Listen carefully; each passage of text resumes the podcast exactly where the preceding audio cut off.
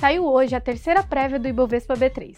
O Minuto B3 mostra como ficou a última simulação antes da virada definitiva da carteira, no dia 2 de janeiro. Isso significa que se a mudança acontecesse hoje, a composição do Ibovespa seria assim. Para conhecer a composição real da próxima carteira do principal índice de ações do Brasil, acompanhe a divulgação da B3 no dia 2 de janeiro. Confira na descrição cinco ativos com maior peso na composição do índice e quais foram as empresas que entraram e saíram. Além do Ibovespa B3, você consegue acessar a prévia dos demais índices da bolsa em www.b3.com.br. E não esqueça de seguir a B3 em todas as redes sociais. Boa noite, bons negócios e até amanhã.